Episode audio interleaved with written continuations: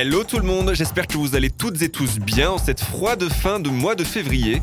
Je suis ravi de vous retrouver pour ce nouvel épisode de l'Insolitech afin de découvrir ensemble les informations les plus folles parues dans les actualités de ces derniers jours. Bien entendu, ce nouvel épisode ne dérogera pas à la règle et vous proposera un top des faits divers les plus surprenants, les plus drôles et insolites tirés du monde entier. J'imagine que comme moi, vous avez hâte de découvrir le top du jour. C'est pourquoi je ne vais pas m'attarder avec trop de blabla inutile. Découvrons sans plus tarder les histoires les plus folles qui ont marqué la planète Terre ces derniers jours. Comme chaque semaine, ou presque, débutons notre tour d'horizon aux États-Unis, où les policiers de Nashville, en Caroline du Nord, ont tout simplement proposé aux internautes de dénoncer leurs ex pour la Saint-Valentin. Sur Facebook, la police du comté de Nashville a donc incité vendredi dernier les citoyens à dénoncer leurs ex, à condition qu'ils aient bien évidemment quelque chose d'illégal à se reprocher. Si la publication débute par un Appelez-nous en nous disant où il se trouve et nous nous occuperons de tout, la suite est tout aussi incroyable puisqu'un programme de Saint-Valentin est ensuite détaillé. La police promet donc un week-end spécial Saint-Valentin où les menottes sont indiquées comme étant des bracelets en platine en édition limitée et le transfert dans une voiture de police comme un moyen de transport gratuit avec chauffeur. Pour la suite, le programme prévoit un séjour d'au moins une nuit dans un luxueux établissement 5 étoiles ainsi qu'un dîner spécial Saint-Valentin. Ça fait rêver, hein par cette opération, les policiers espéraient permettre à la fois aux citoyens de se venger de leurs ex, mais également de faire respecter la loi. Si le ton utilisé dans le poste a en général beaucoup plu, comme vous pouvez vous en douter, cet humour a également beaucoup divisé les réseaux sociaux.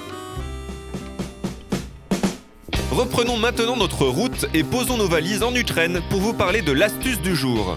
En cette période hivernale, le pays a été touché par une grande vague de froid, entraînant du gel et de la neige.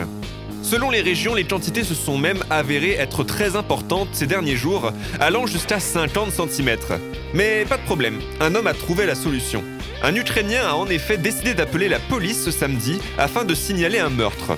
En réalité, celui-ci voulait qu'en intervenant, les agents déneigent la route qui mène à son domicile, dans le village, pardonnez mon accent, de Gribova Rudnia, dans le nord-ouest du pays. Les autorités locales ont indiqué que la route en question avait déjà été déneigée dans la matinée, mais que l'Ukrainien n'était pas satisfait du travail.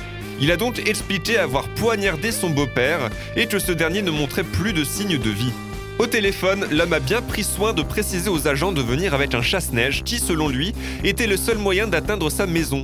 Quand les forces de l'ordre sont arrivées sur place, ils ont découvert que la victime présumée était en vie et n'avait absolument pas été attaquée. Pour cet appel abusif, l'Ukrainien risque 3,50€ d'amende maximum. Bof, ça se tente, hein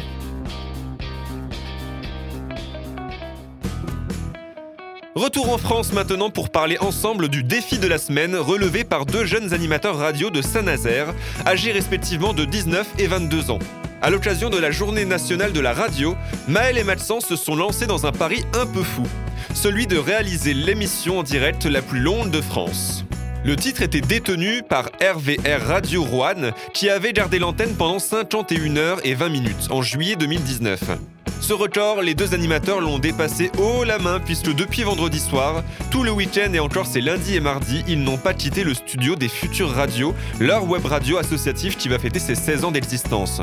Pour ce marathon des 100 heures que l'on pouvait suivre sur Twitch, les animateurs ont décidé de s'entourer de youtubeurs et de divers invités, ainsi que d'une trentaine de bénévoles qui étaient là pour les encourager et les assister pendant ces 4 jours, alors qu'ils n'avaient le droit de se reposer que 15 minutes toutes les 3 heures.